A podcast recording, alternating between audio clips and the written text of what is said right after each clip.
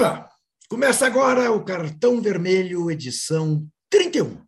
No Dia Internacional dos Animais e da Natureza, 4 de outubro. Dia dos Animais, evidentemente, não são os animais que nos infelicitam, são os animais que a natureza deve preservar. Natureza que tem sido muito maltratada no Brasil eh, por animais como o recém-eleito deputado Salles, o ex-ministro do Meio Desambiente.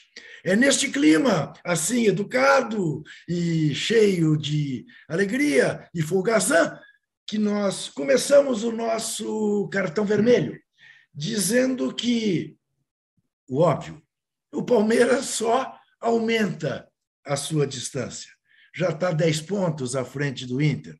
Ontem passeou no estádio Newton Santos. E a única dúvida que resta é quando o Palmeiras será campeão. Na 34ª rodada, como alguns outros times já foram, ou até antes disso? Muito bem. Vamos falar também de Abel Ferreira, que deu uma pisada na bola, mas que foi capaz de ser humilde e se desculpar, porque não tinha entendido a pergunta do, do repórter. Bom, vamos falar também desta coisa dramática que tem sido a vida do São Paulo, São Paulo que perdeu a Copa Sul-Americana e perdeu assim de maneira categórica para o Independiente Del Valle, que lhe impôs 2 a 0 com absoluta justiça. Vamos conversar sobre se, em função do bom entendimento entre Roger Guedes, Yuri Alberto, Yuri Alberto e Renato Augusto, o Corinthians parece que pode fazer frente ao Flamengo na decisão da Copa do Brasil. Esse Flamengo que já vem atropelando não é de hoje. Quero ouvir o Casão sobre o cometa Haaland, que eu estou achando que de cometa não tem nada. É um novo sol no futebol.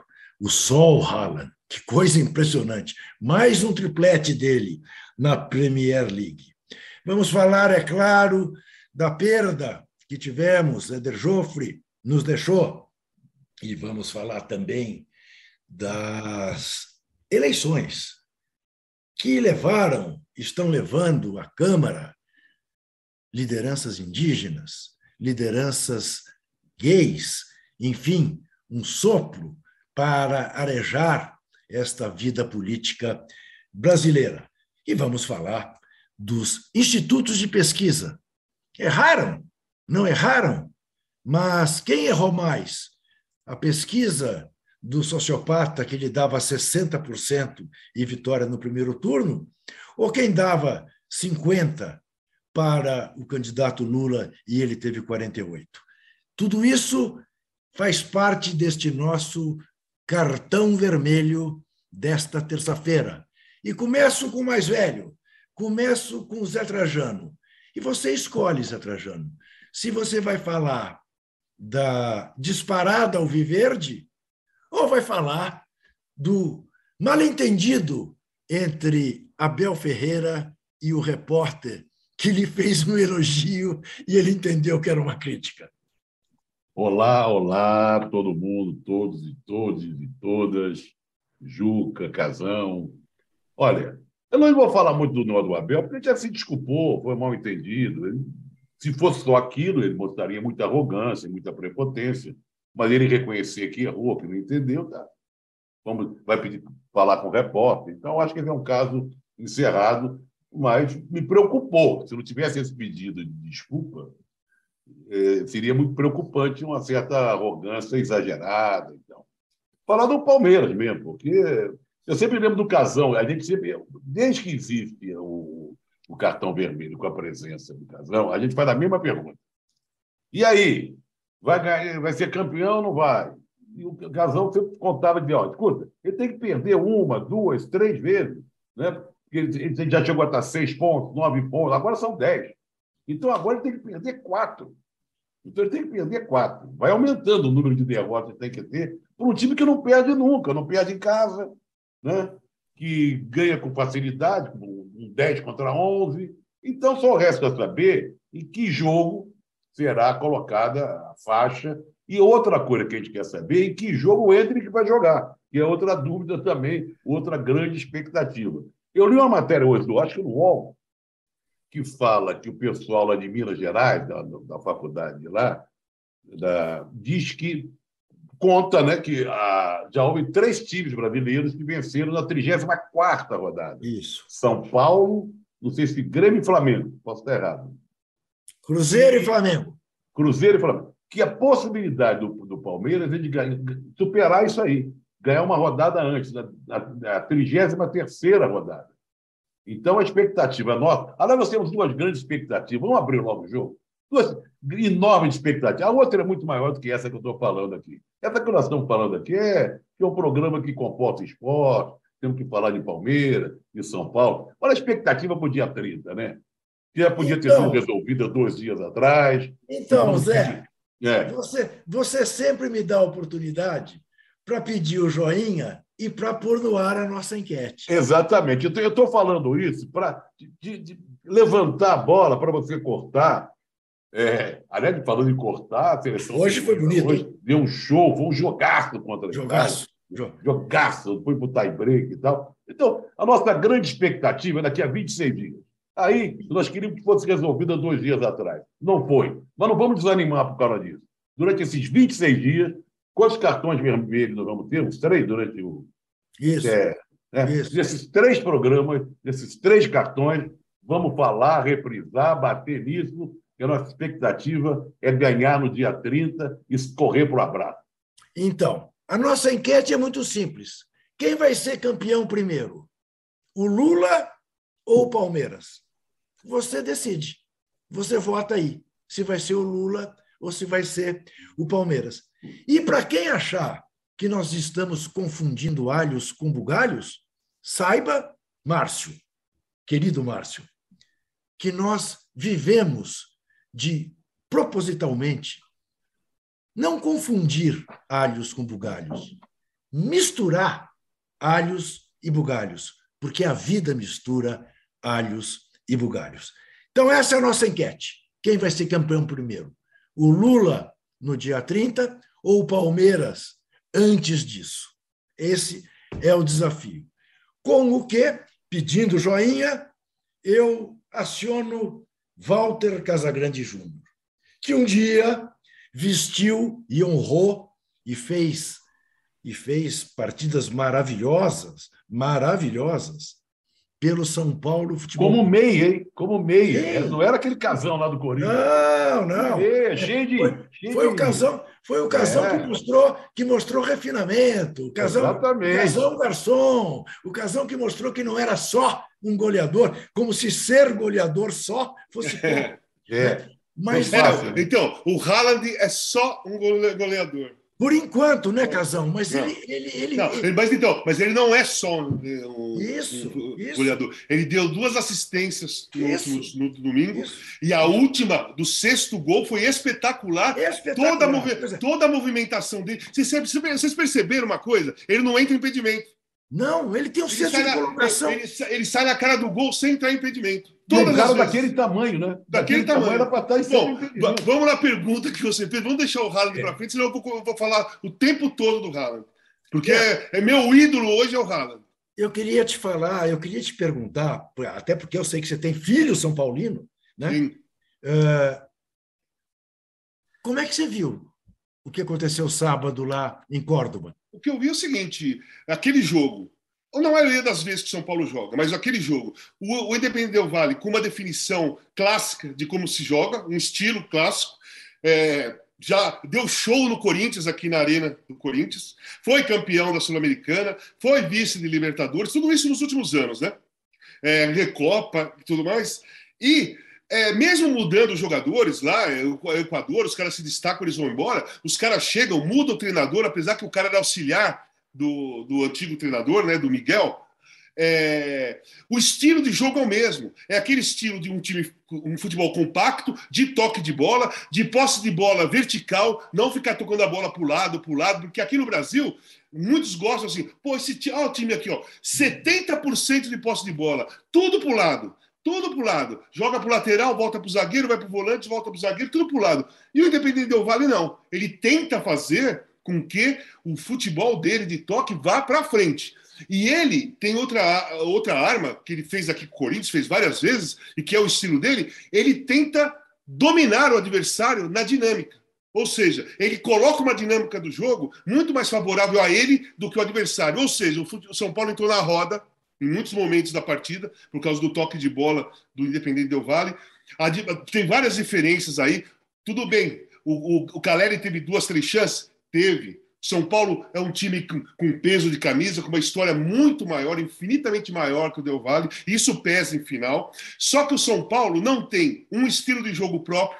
Não tem, não tem. Uh, qual é a escola do São Paulo atual? Esse São Paulo joga como, como qual São Paulo do passado? Qual, qual o time do São Paulo vencedor do passado que esse time tem a escola? Não tem. Uma hora é três zagueiros, uma hora é quatro zagueiros, dois volantes, uma hora é três volantes, uma hora é um volante, uma hora é dois atacantes, uma hora é um atacante. Isso foi o ano todo. Então, esse time do São Paulo, apesar de ser um bom time, na minha opinião, com bons jogadores, vai, ele não tem um estilo definido de jogo. E quando você vai, quando você chega numa final de qualquer coisa, se você não tiver um time organizado com estilo definido de jogo, e você pega um outro que pode talvez seja inferior que você, mas tem uma, uma identificação já com estilo de jogo, tem uma escola, você é muito, é, é muito possível que você entre na roda. Né? Então o time do Independente do Vale é melhor organizado, muito mais, muito mais bem organizado tem um estilo definido de jogo. Sai jogador, volta e eles tentam fazer a mesma coisa, né? O toque de bola. Jogam vertical, não fica enrolando o jogo. Cara, eles fizeram dois gols, dois gols de jogadas espetaculares. O segundo foi uma grande jogada. E o Sornossa foi um dos melhores jogadores em campo. Sornossa. Aí, sabe que me, fala, me falaram essa semana, depois do jogo, né? Conversando com outras pessoas. Pô, aqui no Corinthians, pô, não jogou nada. Aí eu falei assim: ó, é, é o seguinte, aqui no Corinthians ele pegou um time ruim. E lá no Fluminense ele pegou outro time ruim. Esse jogador, o Sornossa, ele não é um cara aguerrido, ele não joga com raça, ele não é um cara de dividir, mas ele é um jogador inteligente, com um bom passe e boa batida de bola. Num time que organizado, esse o jogo dele se destaca, ele se encaixa. Alguém já esque... então, alguém esqueceu? Alguém esqueceu daquele onda. passe que então, se alguém esqueceu daquele passe que ele deu o Wagner Love, que foi espetacular na final Sim. daquele ano, foi um, talvez tenha sido o melhor momento do, do, do Sornossa naquela partida. Mas aquele passe não é por acaso. Um, um jogador que não sabe fazer aquilo não faz nunca. Tá. Sabe? Não e, faz nunca. E ainda tirou uma onda, né? Sim. Mandou um abraço para a torcida do Corinthians. Corinthians. Ainda, ainda e, falou da, e falou dessa jogada, falou dessa Isso. jogada também. Isso. Então, isso. aí eu achei assim, ganhou o melhor time no sábado. Agora, ganhou o melhor time. O Casão, isso tudo que você disse, se eu trocar em miúdos, permite que eu conclua que você não gosta do trabalho do Rogério Ceni no São Paulo ou não? Não, eu acho, eu acho o seguinte: o Rogério ele inventou demais esse ano todo. Muitas é. vezes, vários jogos. Eu fiz Corinthians São Paulo lá na Arena, Campeonato Brasileiro.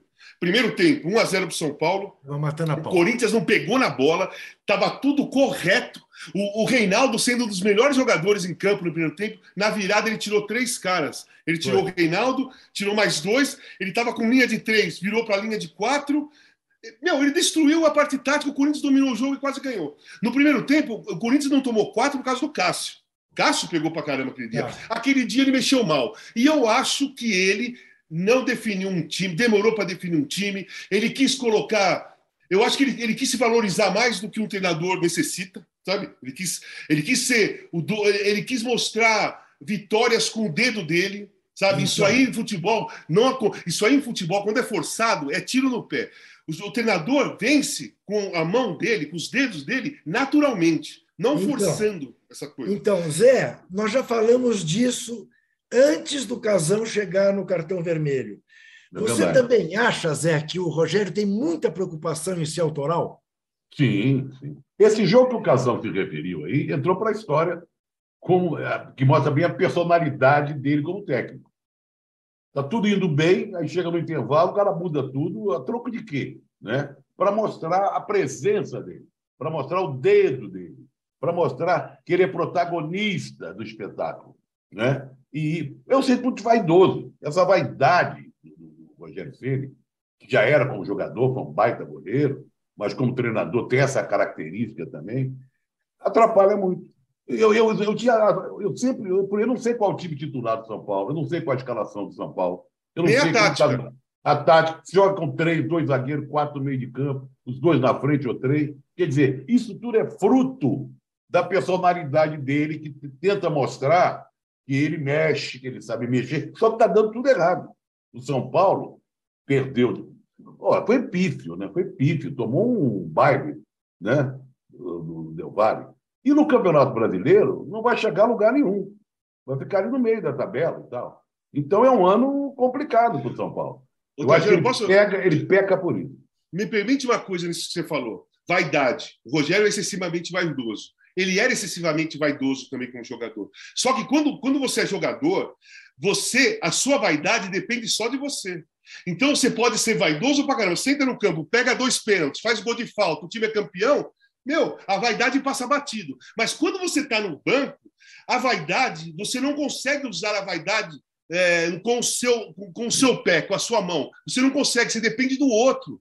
Você está treinando alguém. Quando você vira treinador, você tem que ter a humildade de reconhecer que quem vai decidir o jogo são os jogadores.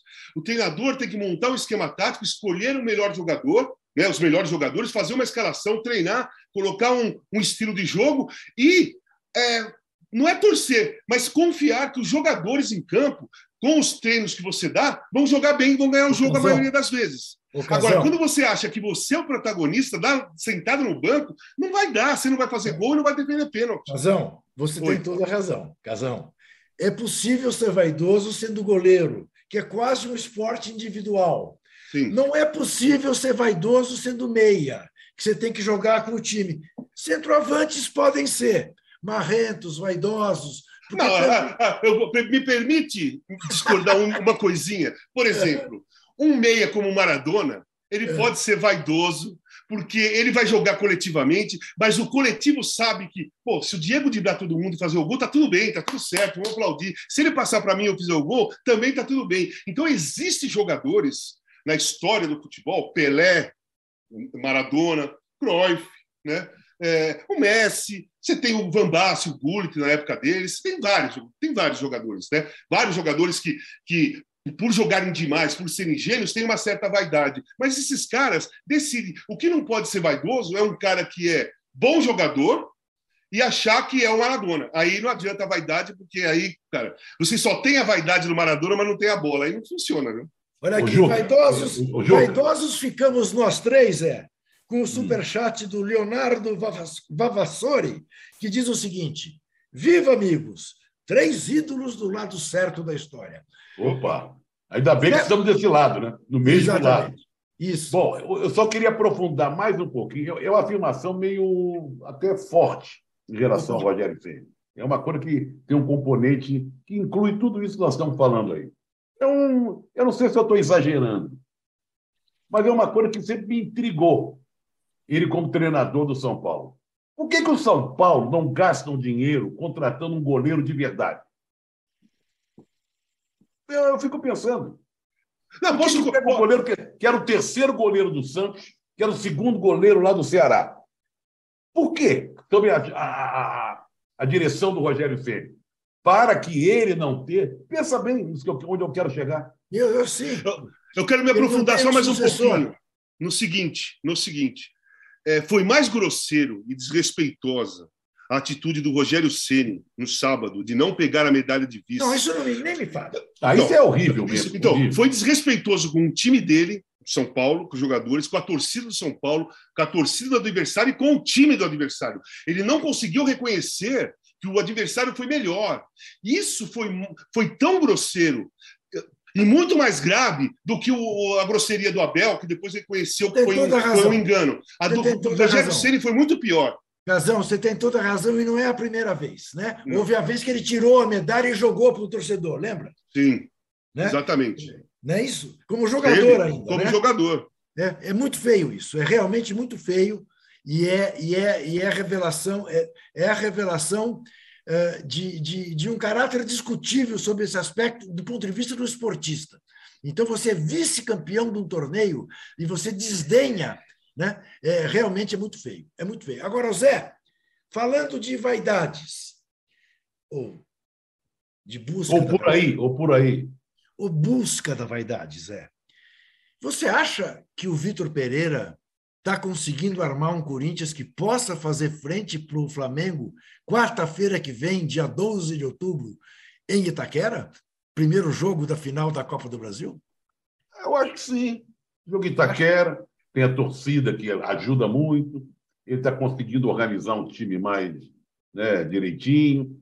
E o Flamengo, cá entre nós também, está meio esquisito nos últimos tempos. O Flamengo é, tem até decepcionado em alguns momentos.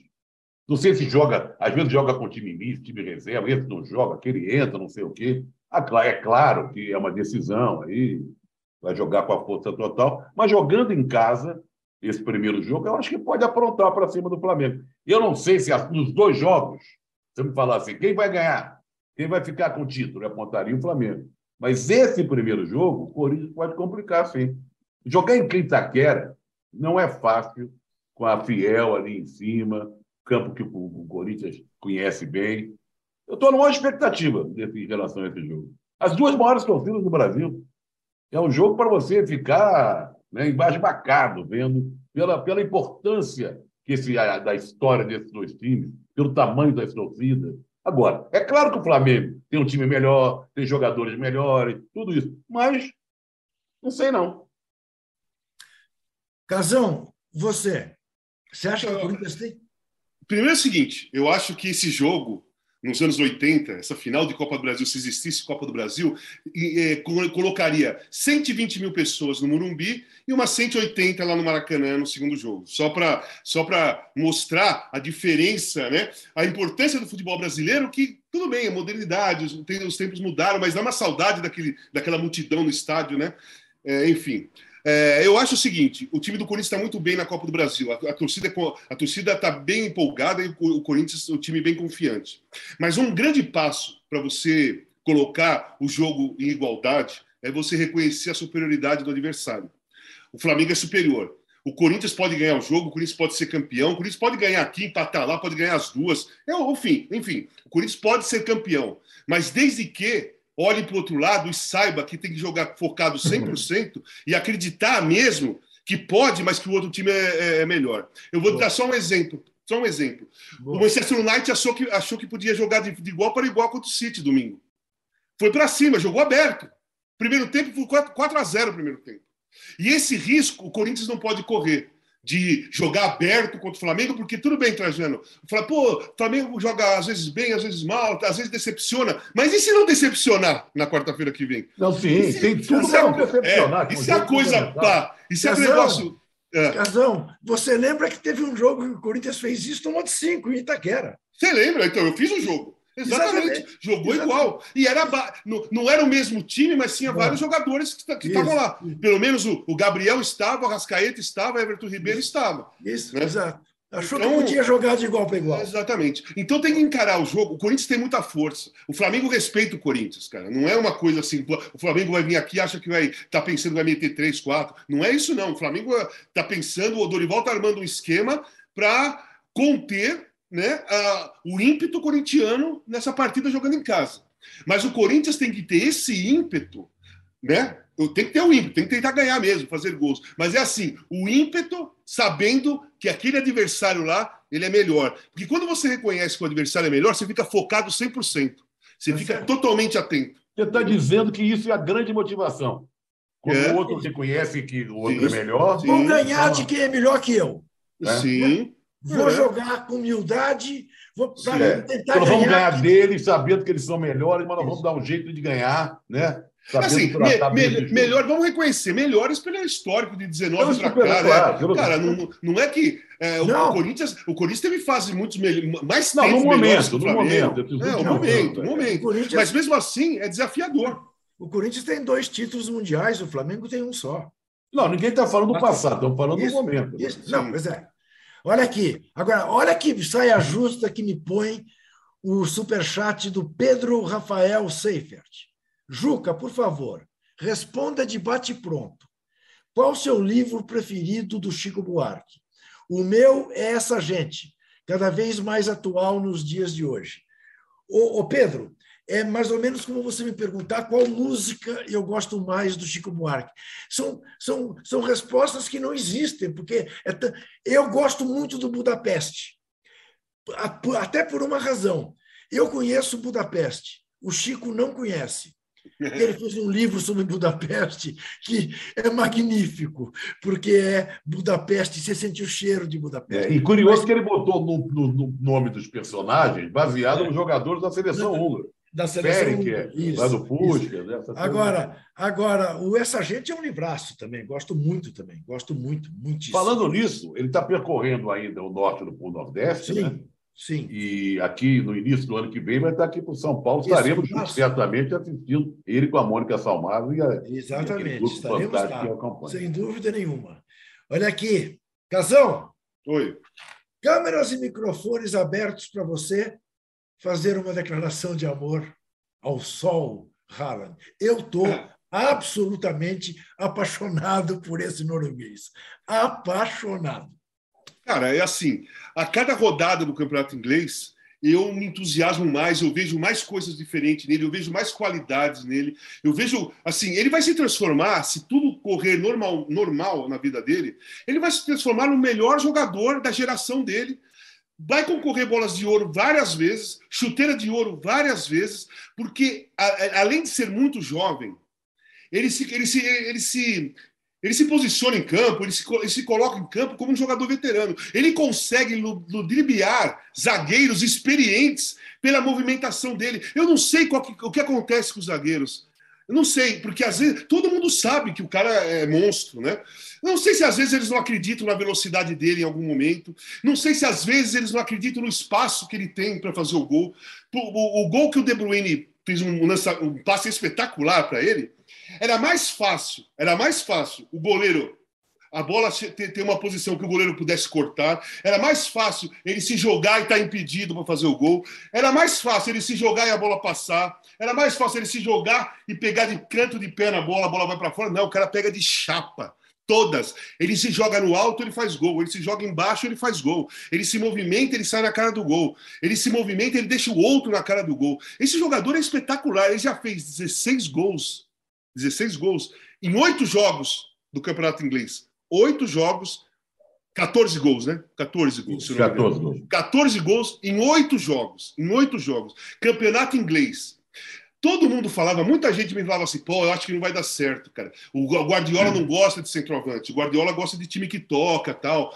E ele já teve o Eto'o, deu problema, ele já teve o Lewandowski, deu problema, ele já teve Ibrahimovic, deu problema. Eu acho que não vai dar certo, porque o Haaland não vai conseguir entrar no jogo do, do, do City. Eu falei, gente, é o seguinte: se o Guardiola está pensando isso, ele é burro e ele não é burro.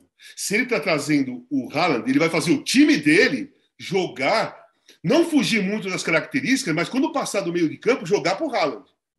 O jogo corre normal, mas passou do meio de campo, a visão dos, dos, dos meias é o Haaland. É o Haaland. Né? Então, e isso ele está conseguindo. Então, antes de passar para o Zé, porque o Zé também tem todo o direito de fazer apologia do time dele. O Sim. Arsenal que resiste bravamente na liderança do campeonato. Antes de passar para o Zé, você falou do Haaland, é. a importância do Haaland no time do Guardiola. Sim. Eu te pergunto, Casão, você não está surpreso com a falta que está fazendo o Mané no time do Klopp? Porque é incrível como o Liverpool. O Liverpool está tá ah, lá atrás. Então, mas e, vai, vai, e o Mané está jogando uma barbaridade no então, Bayern Munique. Mas vai levar tempo para é. a equipe conseguir modificar e entrosar daquele jeito. O que aconteceu? O Klopp, a meu ver, eu não sei o que vai dar esse ano, por enquanto não está dando certo, mas a meu ver, o Klopp foi inteligente. Ele fez o certo. O time do, do Liverpool é maravilhoso, era maravilhoso, mas era a mesma coisa já faz 3, 4 anos. O adversário ia para jogar contra o, o, o, Liverpool, tinha o Salah, tinha o Mané, tudo bem, eles ganhavam a maioria das vezes, mas você sabia como jogava. Ele tentou criar um fator novo um novo Liverpool. Um fator que o adversário ainda não conhece. E nem ele mesmo conhece, porque ainda não está dando certo. É um fator é. novo que ele está é. preparando. Agora, para o Mané, numa, num certo ponto, era confortável a mudança. Porque ele vai para o Bayern, sai o Lewandowski, mas ele não vai lá para substituir o Lewandowski. Todo mundo sabe, ele não foi contratado para fazer o número de gols do Lewandowski. Claro. Ele foi contratado também para mudar, para criar um fator novo no ataque do, do, do Bayern de Munique, que ganha, ganha, ganha, ganha, ganha campeonato uh, alemão, ganhou uma Champions, mas pelo time que tinha, pelos números de gols que o Lewandowski fazia, foi muito pouco. E eles quiseram dar uma mudada. Tá. No caso, só para finalizar o City, para mim o City esse ano é o grande favorito da Champions League. Sim. O grande favorito, porque todos os anos faltou um cara como o Haaland para o City. Agora ele tem. Muito bem. Aliás, hoje, pela Liga dos Campeões da Europa, o VAR, o VAR assassinou o Barcelona de uma maneira que anulou um gol do Barcelona em que a bola bate na mão do atacante absolutamente sem querer e não deu um pênalti que o zagueiro dá uma cortada. Então, um soco. O, zagueiro fez coisas do, antigo futebol. Isso. Aquela que a bola atacante fazia isso. O cara pulava de cabeça, a bola passava e ele fazia o gol de, de soco. Isso. Impressionante. Mas, só, só, que não, só que não foi pior do que o gol do Leivinha lá atrás, não, que o Armando não, Marques. Não, aquilo lá não, né, não foi pior. Olha, eu estou com os resultados aqui da, da, da, da Champions. Sim, mas antes, antes de dar os resultados, você está já esfregando a mão. Desde 2004 que o, que o Arsenal não é campeão, não é isso? Na época do time tipo, foi campeão invicto, com o Thierry Rio, Vieira, né, aquela pessoa. É, grande. Sabe, é um negócio, uma, David Be o, o Beckman, é, que era o Davis Berger. O, o, o, Arsenal vem jogando muito bem. Vem jogando muito. Até a derrota que teve, única para o Manchester United, ele jogou melhor durante grande parte do jogo que o Manchester United. Uma lambança lá da, da vaga, tomou um gol e tal. E domingo pega o Liverpool. Nós estamos falando aí do Liverpool. Sim. Para o confronto de domingo é Arsenal em casa contra o Liverpool. Se ele conseguir vencer do Liverpool, porque é uma parada dura, mesmo jogando fora de casa e tal, mesmo que o Liverpool ainda está meio, né, meio de um empate, 3 a 3 e tal, aí mostra realmente a força que esse time jovem, que é o time mais jovem da Premier League, tem. Me surpreende alguns jogadores. Esse Salibá, zagueiro central, é um negócio fora de série jogando no Arsenal categoria, joga, sabe, sai jogando, ele é grande, ele marca bem, ele passa bem, ele se impõe ali atrás. Eu estou na expectativa enorme. Eu sei que o time do Guardiola, do Harden, do City, é, é, o mais forte, mas esse ano acho que a gente vai conseguir, pelo menos, aquela volta à Champions League, de onde a gente não poderia ter saído, como me aconteceu corrija, nos últimos anos. Me corrija se eu estiver errado. No sábado, o Arsenal ganhou de um time do Big Six, não foi? Sim, e outra coisa, ganhou de seu maior rival, o rival do norte de Londres. Havia uma enorme expectativa. Isso. O torcedor do Arsenal, o torcedor do Tottenham, eles não querem saber de nada durante o campeonato. Eles querem saber desse confronto. Né? Isso. Né? E, que, foi que uma torcida xinga a outra, faz música especialmente para aquele é. confronto, porque é o confronto do norte de Londres. E foi uma vitória vigorosa. Categórica. 3 a 1 não foi? Com autoridade, 3 a 1 jogou muito Isso. bem. Tá. Então, eu me empolgo, estou empolgado, com razão, com razão, esperando muito esse jogo é, contra o Liverpool no domingo.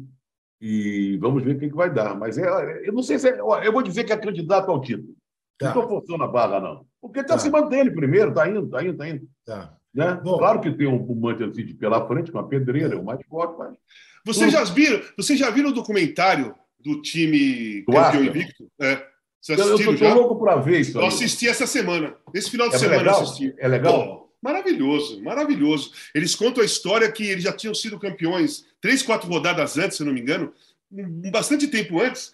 E eles, eles, eles deram uma relaxada e o Wenger falou para ele: não, cara, nós temos, nós temos que fazer história. Vocês estão perto de fazer história, nós temos que terminar invicto isso daqui. Não relaxem, não. Vamos, vamos fazer história, nós estamos próximos de fazer uma coisa incrível. E os caras motivaram e foram e foram. Na última rodada começaram perdendo e aí viraram o jogo. Foi espetacular. Uma aula, assim, uma aula de motivação, uma aula de comprometimento, uma aula de entendimento da dificuldade, mas também entendimento da história que poderia ser feita. É espetacular quando você acha isso num, num time. Sabe quem tinha isso? Era o Milan, do saque. O Milan do saque, os caras brilhavam o olho. Eles estavam metendo quatro e o olho estava brilhando no campo. Olha aqui, superchat do Mário Assis, com provocação ao Casagrande. Salve, amigos! Muito boa essa live de vocês. Casão vai chorar na Copa do Brasil. Mengão leva as duas Copas. Um abraço ao Trajano aqui da Tijuca, pertinho Opa. do Bar Madrid. Pô, então, é, tá, então ele, ele, deve estar rezando na igreja dos Capuchinhos, que pertinho é, do Bar Madrid é a igreja dos Capuchinhos, onde ô, foi Mário. batizado Tim Maia. É, Bom, depois eu falo do Tim Maia. Depois eu tem falo até um, um especial do Tim Maia também. Eu assisti, eu assisti a é. série do Tim Maia no final de semana. Olha aqui, o, o Mário, o Casão jogou no Flamengo também. Casão tem uma parte rubro-negra. Que isso? Não, eu, eu, acho, eu acho o Flamengo, o Flamengo favorito nos dois. Porque é. no, contra o Corinthians joga segunda em casa. Depende Rubão, como é que está a nossa enquete, Rubão? Joga aí para mim, antes de chamar o intervalo. Quem ganha? Quem vai ser campeão primeiro? O Lula ou o Palmeiras. Lula 53, Palmeiras 47. Na margem de erro, deu Lula. Até já!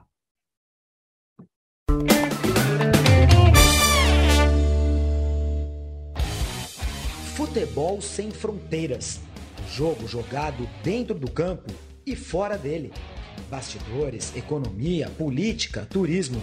O podcast do UOL para quem gosta de futebol internacional e tudo o que vai além de um simples grito de gol.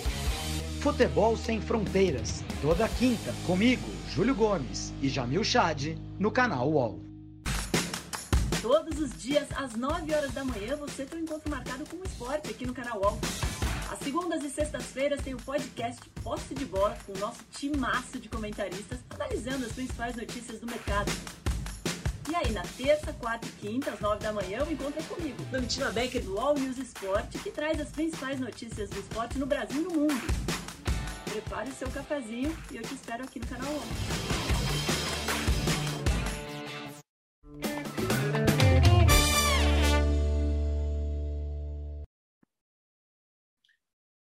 Muito bem, estamos de volta com o Cartão Vermelho, edição 31. Lembrando a você que temos uma enquete no ar. Quem vai ser campeão primeiro? O Lula, dia 30 de outubro, ou o Palmeiras antes disso?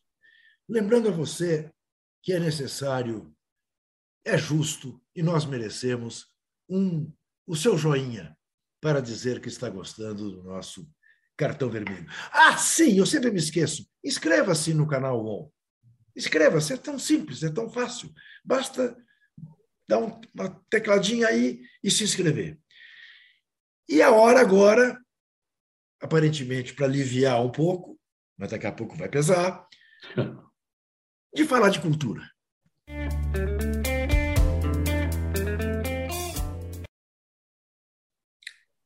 Eu não sei se o nosso Rubão achou na internet a capa do livro que eu quero mostrar.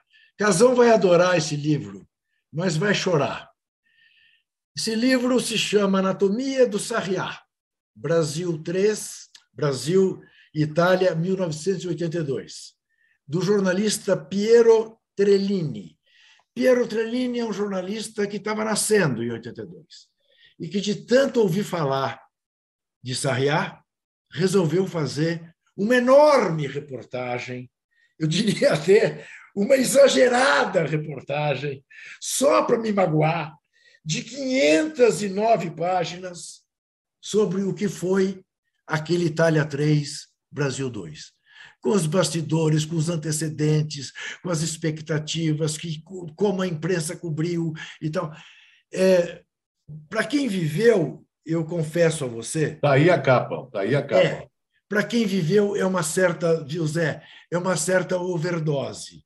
Você fica com um pouco de raiva da alegria com que o Piero, o Piero Trellini conta essa história dramática, mas é muito bem escrito.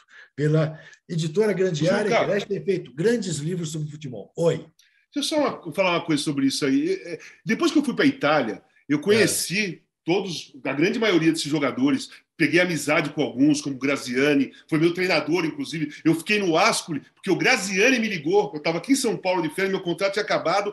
Ele falou: pô, aqui é o Graziani, Tite Graziani. Eu falei: pô, fiquei gelado, né? Meu, eu, eu tô começando agora como treinador, eu gostaria que você ficasse no Ascoli. Eu falei: fiquei. Fiquei. Então eu conheci o Graziani, Colovati, Bergomi, Conte, Bruno Conte. Eu conheci a grande maioria desses caras. O Paulo Rossi, inclusive.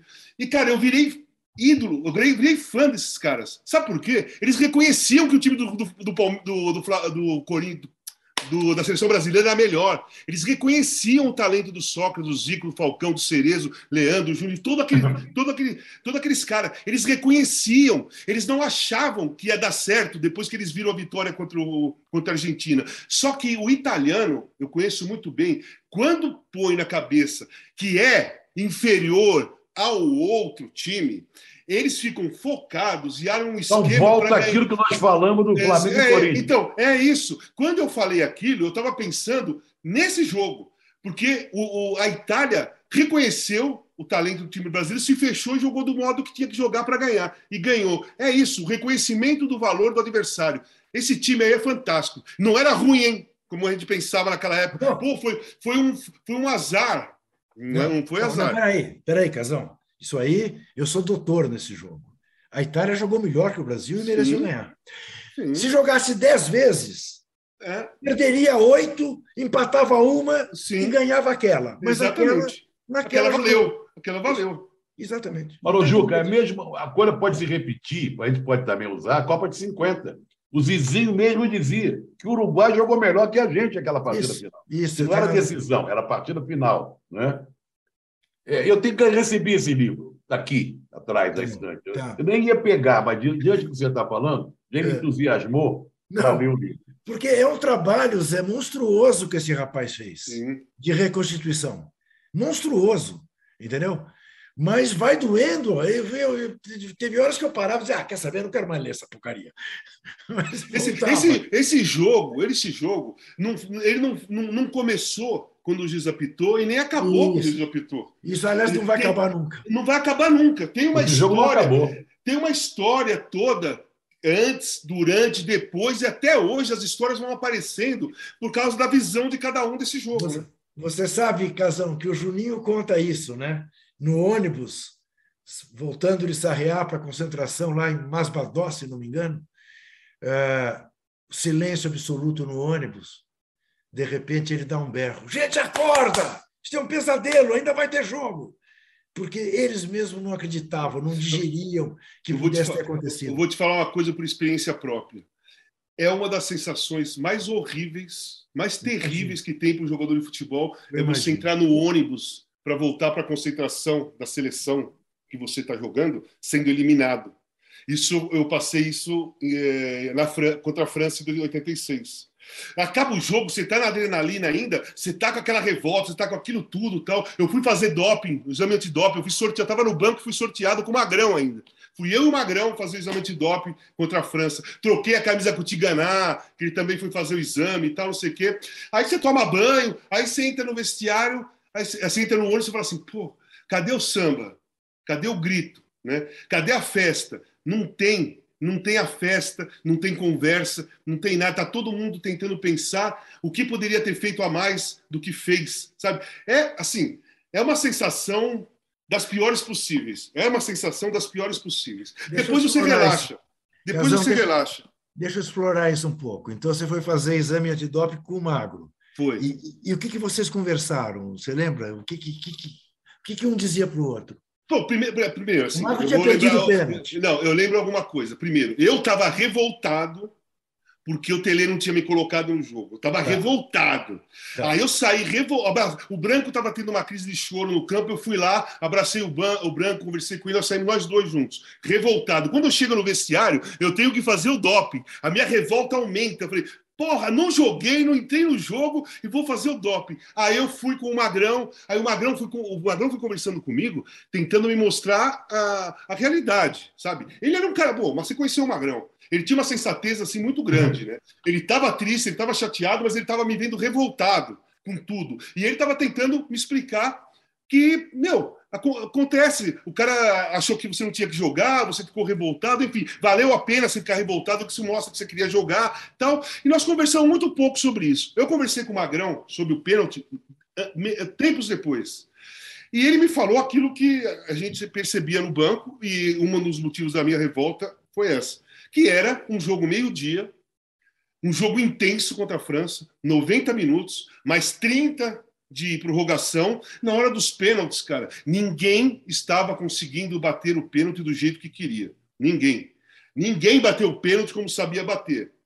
É, quem fez mais gols ganhou. Eu vou te dar um exemplo. O Zico bateu o pênalti na disputa de pênaltis, completamente diferente do que ele bateu. Ele fez o gol, mas completamente Ele deu uma porrada. O Zico não dava porrada, o Zico dava toque. O Platini batia rasteira no chão, mais ou menos como o Zico, chutou lá no, no, na, na, lua. E o Magrão, ele andava devagar para bater o pênalti. Mas nesse pênalti, se você prestar atenção, ele deu só um passo. Ele só deu um passo por causa do cansaço. Porque normalmente ele ficava na entrada da área ia dando uns, uns, três, quatro passos até chegar lá, esperando o movimento do goleiro tal, e pum, dava o tapa. Ele dava Você o tapa no chão, ele dava no alto. Ali ele ficou um passo só. Você sabe o que ele disse para mim? Não. Quando é que você me viu bater o primeiro pênalti? É, também. Eu só bato o último. Também. Teve várias. Quando eu vou bater, quando eu vou bater o último, ele dizia, eu já sabia exatamente o que eu ia fazer. Eu já tinha visto o goleiro trabalhar em quatro pênaltis anteriores e eu podia ter 300 mil pessoas no estádio. Eu não ouvia ninguém. Eu ia concentrado. Quando, quando o Tele me mandou bater o primeiro pênalti, e eu fui do meio de campo até a marca de pênalti, não é que eu ouvia as pessoas no estádio, eu ouvia 200 milhões de brasileiros. Foi o que ele me falou. Então, eu, isso, eu... você sabe que a ordem não foi uma ordem de graça ali, não. Nós tivemos pênaltis é, o tempo todo antes de chegar uhum. esse jogo. Uhum. Desde a Polônia, né? Desde o jogo da Polônia, nós fomos treinando pênaltis, né? E, bateu, e, o Júlio, né? e o Júlio César batia, estava batendo bem pra caramba aquela pancada. O Júlio, ele não tinha essa questão do cansaço. O, o Júlio César tinha um, forte, um porte físico fantástico, uma força física fantástica. Em relação ao desgaste, o Júlio César não ia ter problema, até porque era zagueiro, o Magrão corria mais e tal. E o Júlio sempre bateu forte, era uma pancada. O Júlio tinha um chutaço, uma pancada. Então, na cabeça, na hora de organizar ali, foi essa: foi colocando os caras mais clássicos ali, e que se, se chegasse no último pênalti para ser campeão, o Júlio César ia bater e ia dar uma pancada. Só que tem outro detalhe que é uma, uma teoria que eu tenho há muito tempo. Quando você vai bater um pênalti para empatar, 90% das vezes você perde. Tá. Você tem que bater o pênalti podendo ganhar e se perder, continua a batida de pênalti. Mas quando tá. você vai bater assim só para empatar, você precisa bater para empatar, cara, é muito complicado. A cabeça do cara vira um inferno, a responsabilidade é muito grande. Bom, oh, Casão, eu não Bom, gosto enfim. de lembrar disso, que a única vez na minha vida que eu tive a bola do jogo na mão foi num jogo basquete paulistano e Floresta. Eu tinha dois lances para fazer um para empatar e levar para a prorrogação e perdi os dois. Então, isso é, uma, eu, é, o trauma que eu tenho de, aos 17 anos de idade. Não gosto nem de lembrar. Ah, esses traumas não somem, viu? Pode ficar tranquilo. Eu sei, eu sei. Eu sempre, eu sempre olho para mim e falo, na hora H, você é um cagão. Você treme. Eu, entendeu? Uh, Lucas Paladino, Casão, diz assim: Casão, sou seu fã, sabe muito. Grande abraço aqui da Nova Zelândia. É meio-dia aqui, de quarta-feira. Estou Aliás, foi a primeira, trabalho... primeiro país é. que encerrou a votação. Isso. estou, estou aqui no meio do trabalho nas, nas fazendas de Kiwi. Grande abraço. Olha que maravilha. Muito bem. Hora de botar o olho nos tipos.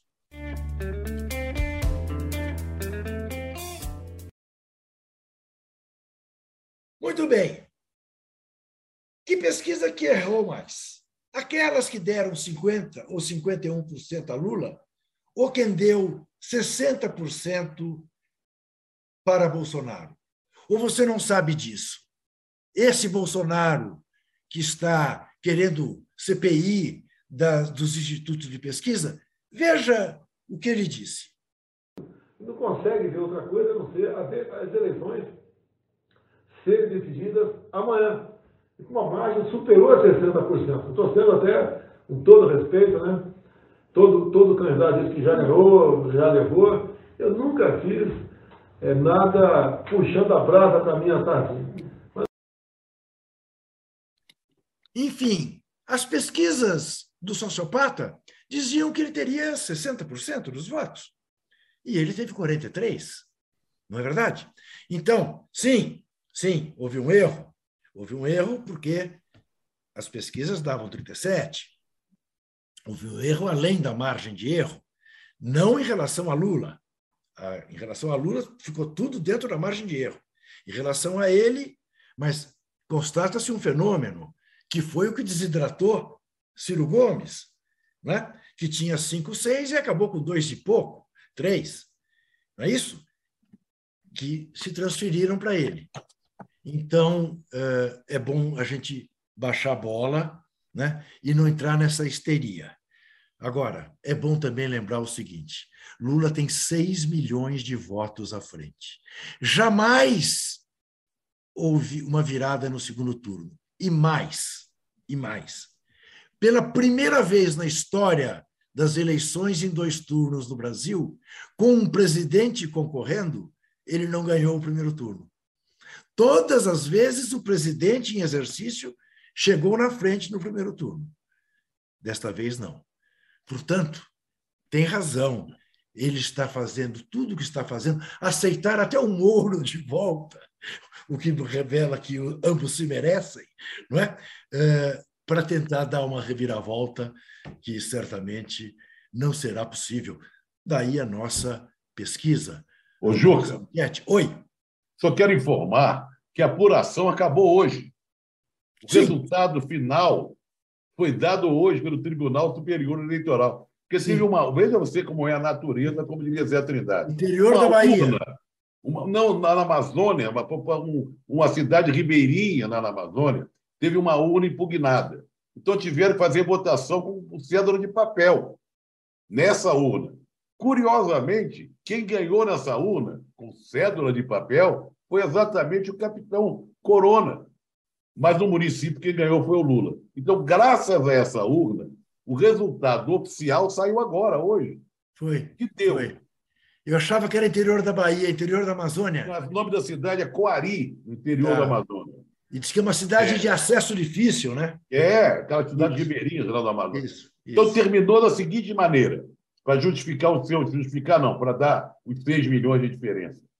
Lula, 57 milhões, 259 contra 40, 51 milhões e 72 mil. Dá mais de 6 milhões. Essa é a diferença entre um candidato e outro, que é de 48,43% contra 43,2%. Mais de cinco pontos. Exatamente. Walter Casagrande Júnior, eu imagino a tua alegria ao ver que teremos uma reforçada bancada do COCAR, uma Sim. bancada indígena. Como é que você Sim. viu tanto a eleição da Célia quanto da Sônia? Ah, cara, foi maravilhoso, bastante emocionante. Estou trabalhando com eles já faz desde um ano antes da pandemia, sei da luta delas, sei da necessidade de ter uma bancada do COCAR, porque deixar na mão do, da, do pessoal da cidade, eles nunca vão, eles nunca vão bancar uma demarcação de terra, uma proteção aos povos indígenas, floresta, garimpo ilegal, nunca. Todo mundo ganha em cima disso, principalmente esse pessoal de hoje, né, que está lá. Então, a presença da, da Célia, que é uma liderança respeitadíssima no mundo todo, e a Sônia, que também é muito respeitadíssima no mundo todo, cotada até a prêmios importantes no exterior, a presença dessas duas indígenas lá dentro do, da Câmara vai ser importantíssimo para os povos originários, para as questões dos povos originários, que são várias, o, Juca. Não é só demarcação de terra.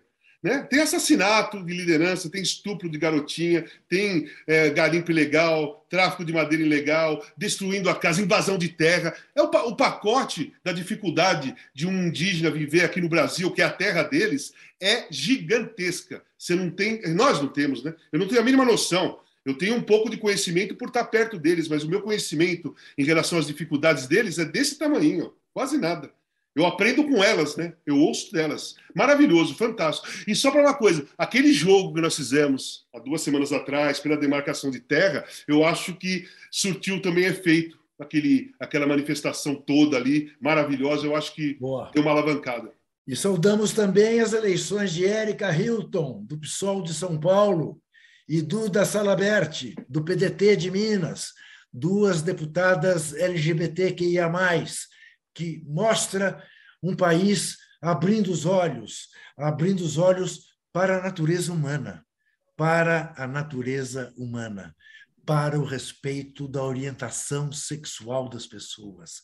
Isto é absolutamente necessário que aconteça. Agora, Casal, eu te atropelei, você foi muito educado, como só é acontecer, então eu quero te fazer uma homenagem e Tão logo esta homenagem saia do ar, eu queria que você voltasse à cultura para falar da série do Tim Maia. Mas tá. antes, olha que beleza de Casa Grande. Zé Trajano, olha só, de camiseta cor-de-rosa. Olha que bonito. Cadê Rubão?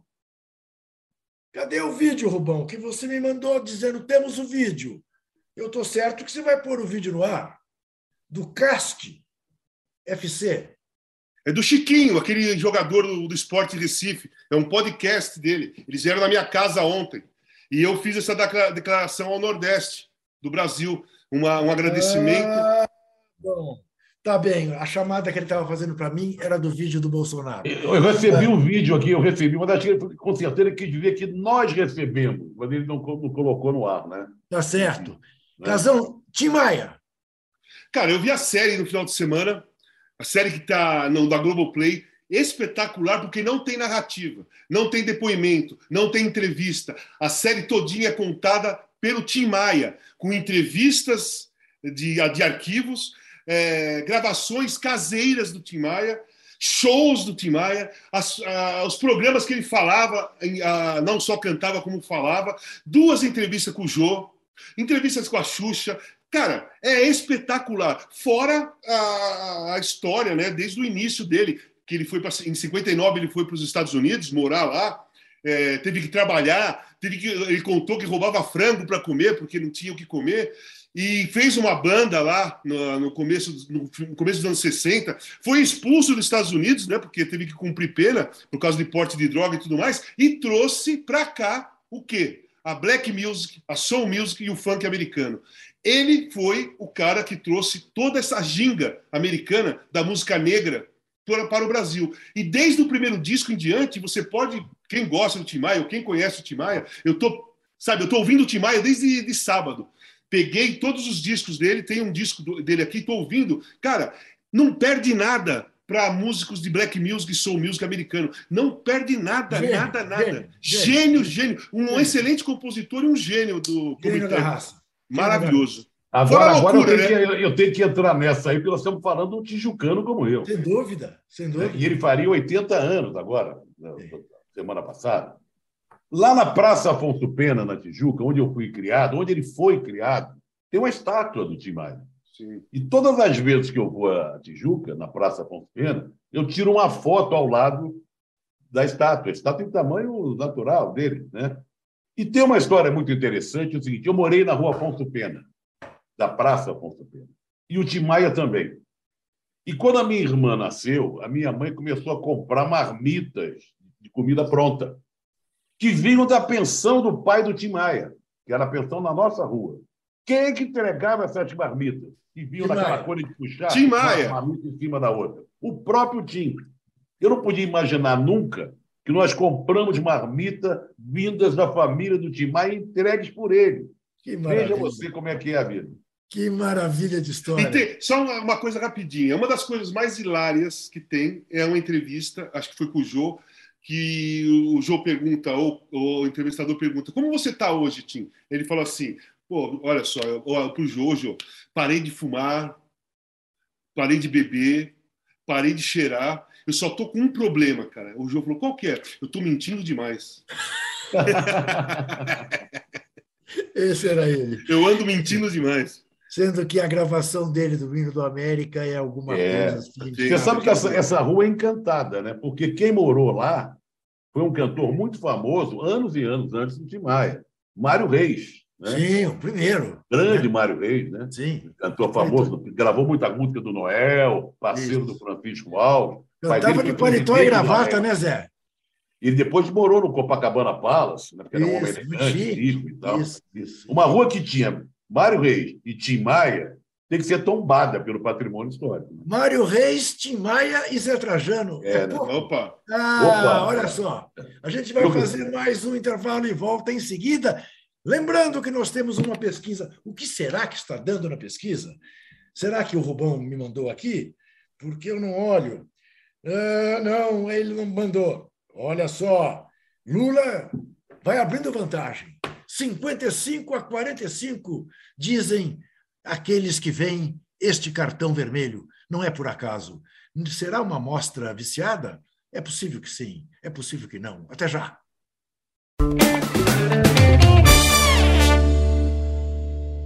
Eu chegava da escola, por exemplo, e ele estava sempre no sofá da, da salinha, a gente chamava a saleta, que ficava entre a cozinha e o quarto dele, e os nossos quartos, tocando violão. O violão era uma extensão do braço do meu pai, porque ele passava o tempo inteiro com o violão no, no colo, no braço, tocando.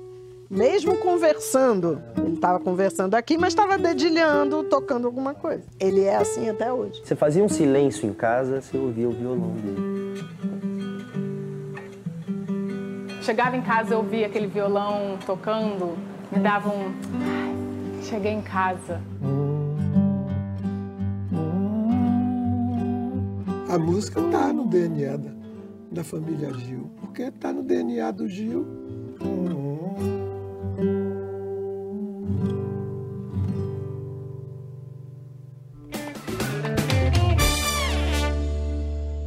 Gozado, tem o microfone aberto aí. Olha aqui. Uh, gozado, quando eu vejo essa chamada e o, e o, e o Gil está.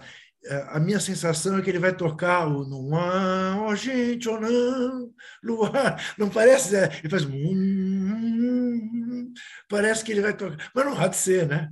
Não, não há, não, não. Agora nós É. falamos em gênio, esse é outro gênio, né? Nossa, mãe! Nossa, esse aí também nós temos que. Né? Ô, Zé, o que a música sempre. popular, o que a música popular brasileira gerou Nossa. de gênios é uma grandeza, né? É, é a música e o futebol, né? Exatamente. Olha, nós temos aqui nas efemérides também gente fora de série. Toca. Eu vou até pedir, o primeiro que eu vou falar aqui tem que ter a participação do casão. Tá? 52 anos, 52 anos hoje, da morte da genial, inesquecível Jane Joplin, que morreu aos 27 anos, é uma idade que Casão pode até explicar que vários roqueiros morreram aos 27 anos. Inesquecível. É, ela morreu em 70, 4 de outubro de 1970, né? Fez, surgiu em 67 no maravilhoso Festival de Monte Rei. Não foi a primeira a morrer com 27 anos, devo lhe dizer que o primeiro foi Robert Johnson, 1938, o gênio do blues, morreu com 27 anos e daí em diante foi uma avalanche de gente com 27 anos. Ela foi em 70, Jimi Hendrix foi em 70, Jim Morrison em, em 71 e aí vieram os outros para frente, todo mundo com 27 anos. Maravilhosa. Eu é a minha a paixão da minha vida musical é Janis Joplin. Amo um monte de gente, mas se eu tiver que escolher uma pessoa é Janis Joplin. Se não me engano, a Amy Winehouse também morreu. Também. de 27, né? Tem o Kurt Cobain também. Também. Então, vou pular da Janis Joplin, vou para o samba, samba enredo. Porque, olha, 105 anos hoje do nascimento, um dos maiores compositores de samba enredo de todos os tempos, Silas de Oliveira, que compôs vários samba enredos para o Império Serrano. O Império é uma espécie de América, né? segunda escola de todo mundo lá no Rio de Janeiro.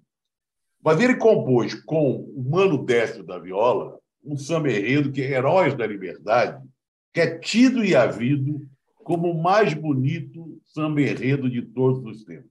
Canta um pedacinho. Olha bem aqui não. Já raiou a liberdade. É, com o Dudu. Se a gente pudesse subir o som, né?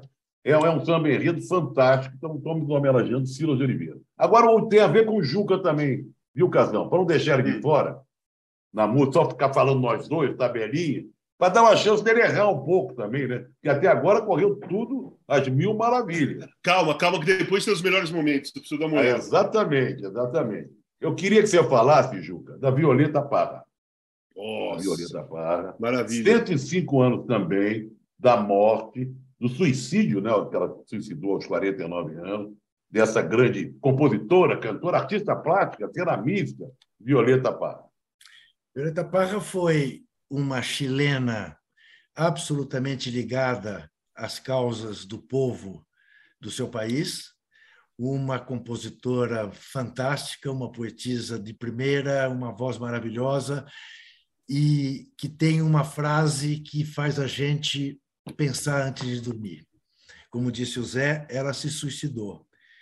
E se suicidou aos 49, né, Zé? 49. É, e ela deixou uma carta explicando. Ela tinha tido algumas desilusões amorosas e ela deixou uma carta que tem uma frase que eu acho que é uma frase visceral para todos nós pensarmos. A morte não pode comandar a vida, é a vida que comanda a morte. Com o que ela queria dizer o seguinte: né? eu não vou viver com temor do dia final, eu vou estabelecer qual é o meu dia final. E acho que já deu para mim. E suicidou-se. É de uma coragem. O Albert Camus, grande filósofo franco-argelino, dizia que a única questão filosófica realmente que importa é a questão do suicídio. E ele a trata de maneira a tratar muito mais como um gesto de coragem do que a maior parte das pessoas trata como se fosse uma covardia. Ela não aguentou a barra e matou-se. Mas essa frase da Violeta Parra é uma frase que há anos ocupa a minha cabeça. E então, morreu também. balançando, eu tenho mais dois, dois efemérides aqui. Eu vou colocar uma efeméride de alguém que só nos fez, só nos alegrou. Né? Grande é Hugo Carvana. Ah, Hugo Grande Carvana. Torcedor fanático do Fluminense, um ator de primeira, brisolista como eu, né? que estaria fazendo hoje, eu botei aqui, 85 anos. Não só como ator, como diretor, dirigiu vários filmes. Valdomiro Pena foi um personagem dele na televisão. Espetacular. Espetacular, inesquecível, né? E, e, os filmes dele, Vai Trabalhar Vagabundo, Para Esperança, então, é, é, é engraçadíssimo, né? Ô Zé, Estão saudando ele... aqui o Garvano. Zé, ele de fato hoje teria 85 anos, mas hoje, é. faz, hoje faz oito anos da morte dele. Não, sim, ele faria 85 anos. Isso. Faria 85 anos. Faz oito anos da morte de Hugo Carvana, que foi um ator espetacular, uma figura. Espetacular. Gente finíssima, né? Marido da, da Marta Alencar, outra grande brisolista, tal, grande jornalista, uma das fundadoras do Pasquim. Agora, vou dar mais uma chance para você falar, e uma chance para todos nós, né? Porque falar de Mercedes Sosa é um. É, também enche, né? enche o peito para falar dessa Argentina, que fugiu da Argentina, com muitos anos no exílio, e voltou só mais, mais idosa. Ela morreu com 74 anos. Faz 13 anos da morte dela. 13 anos da morte. Era chamada de La Negra. As pessoas acham que é Muita gente acha que ela é chamada de La Negra porque ela tinha cabelos muito pretos, era muito o cabelo dela era preto, mas preto graúna. Mas não, ela era chamada de La Negra porque ela é descendente de indígenas. E fez, era chamada a, a, a, a voz do pueblo, a voz do povo. Ela era uma cantora absolutamente fantástica. Tem shows dela aqui no Brasil. Com Chico Buarque, Caetano, com Chico, sensacional. Uh, Gil, uh, Betânia, Gal Costa. Eu assisti dois. Aqui no EMB, você foi ver os... Isso, Sim. eu também fui. Né? Uh, ela realmente uma cantora maravilhosa. Só uma, só uma coisa. Diga. Ela foi uma das melhores intérpretes da Violeta Parra também. Sem ela dúvida. Cantou é. várias músicas da Violeta Parra. É verdade, Inclusive, é graças a Lavita, faz Sim. parte do é, Falso Brilhante, deles Regina, que também interpretava muito bem a Violeta Parra. Duas, assim, eu falei da Dennis Joplin, mas você pode encaixar Elis Regina, é, Mercedes Sosa e Rita Lee nesse pacote, que são tá. as mulheres da música que, que... que você mais curte. É, que eu mais gosto.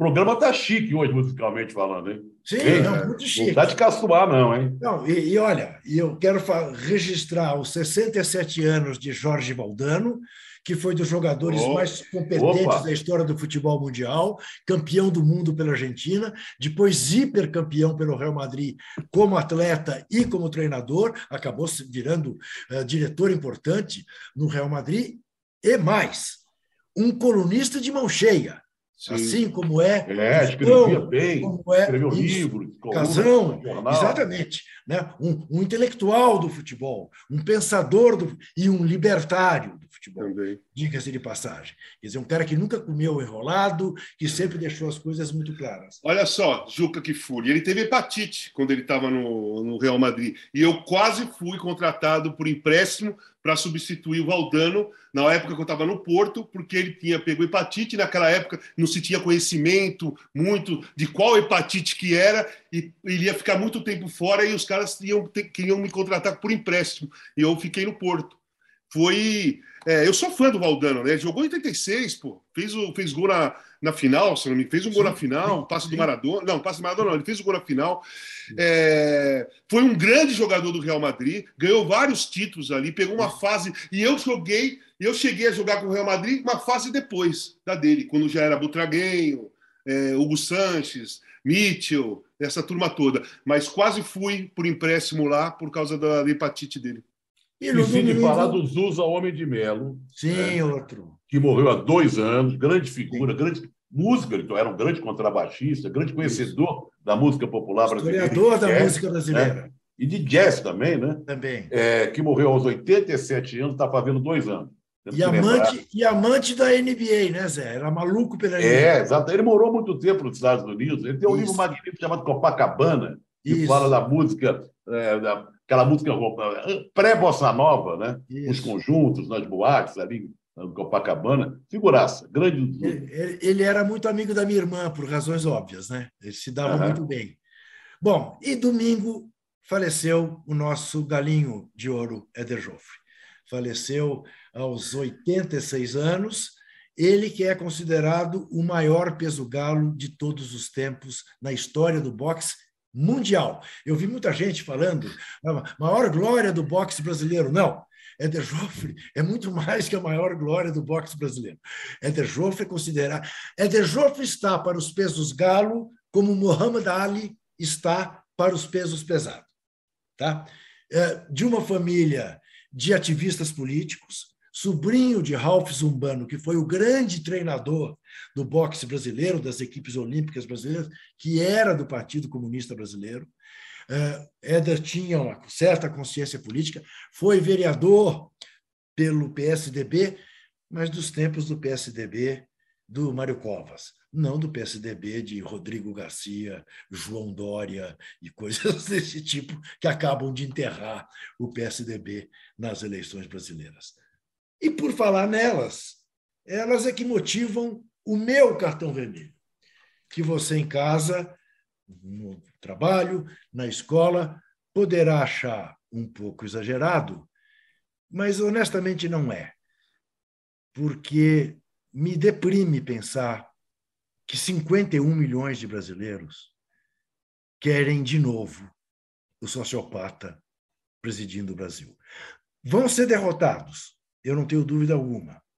Mas é muito triste a gente se dar conta que entre nós, embora a maioria não apoie, haja tanta gente que naturalizou quase 700 mil mortes, naturalizou um cara que faz o elogio do torturador, um cara que mede quilombolas em arroba, um cara que desmatou a Amazônia, que queimou o Pantanal, um cara que fez troça de gente que morria sem ar por causa dele. Eu fico horrorizado de pensar que eu posso ter um vizinho que ache que isso tudo é desimportante.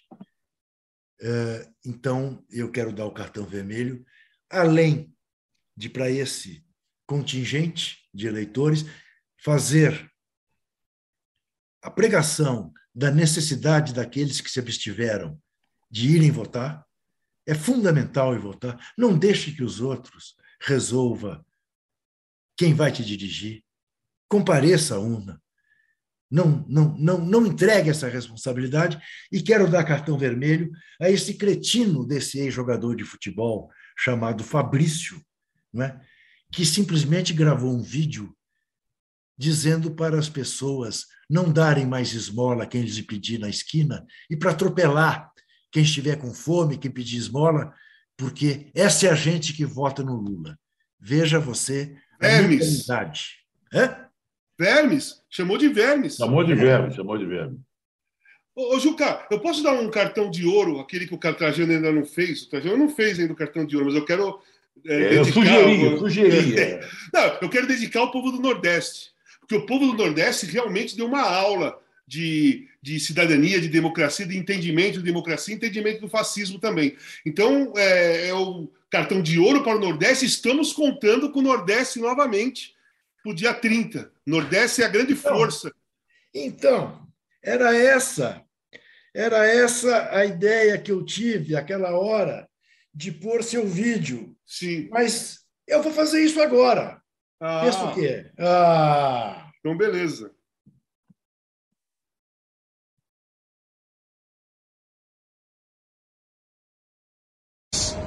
É, nós precisamos é, fazer uma mensagem agradecendo o Nordeste, tá?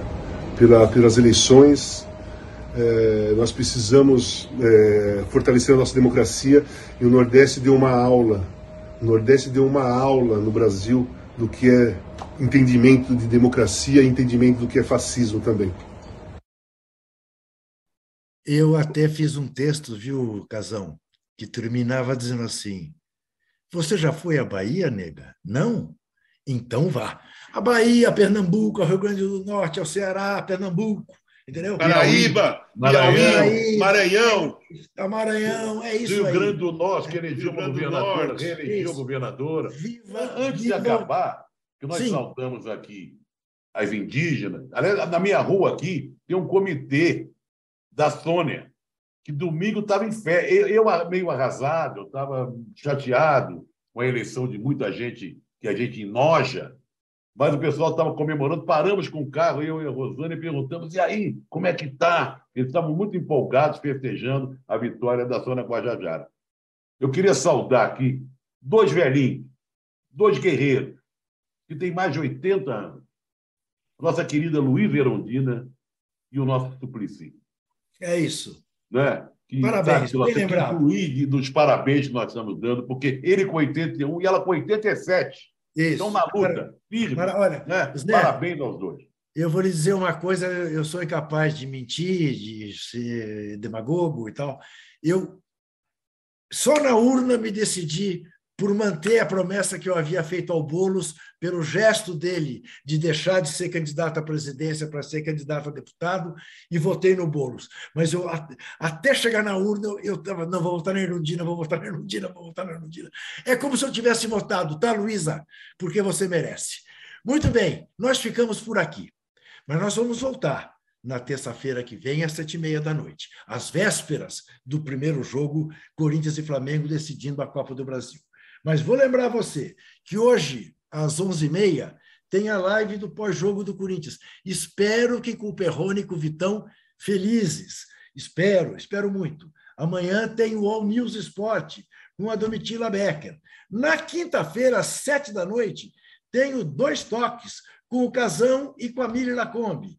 Às sextas, na sexta-feira, às nove da manhã, tenho posse de bola. A produção do nosso cartão vermelho é deste incansável Rubens Lisboa, que está com sorriso daqui até aqui. Ele foi um dos que votaram que o Palmeiras vai ser campeão antes do Lula ganhar a eleição. Não sei por quê, mas ele, ele chama Rubens Lisboa. Mas ele tem uma queda pelo Palmeiras. Eu vou fazer o quê?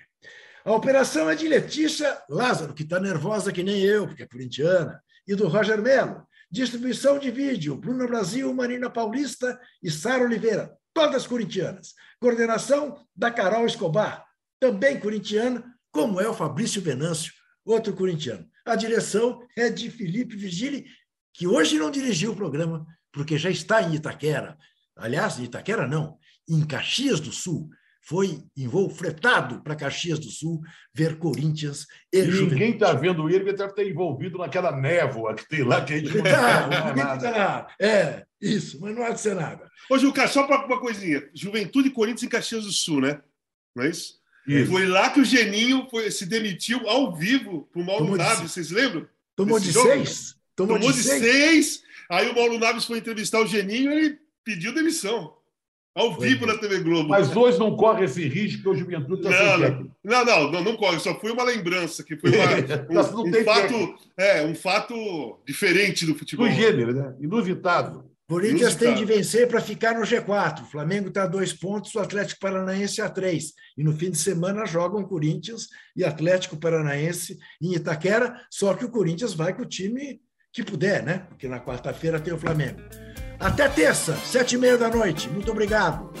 O cartão vermelho tem a apresentação de Walter Casagrande Júnior, José Trajano e Juca Kifuri, produção de Rubens Lisboa, operação de ao vivo de Letícia Lázaro e Roger Melo, coordenação de Carolina Escobar e Fabrício Venâncio e direção de Felipe Virgili. Antoine Morel é gerente geral de Move, Vinícius Mesquita é gerente geral de UOL Sport e Murilo Garavelo, diretor de conteúdo do UOL. Você pode ouvir esse e outros podcasts em uol.com.br barra podcasts. Qual?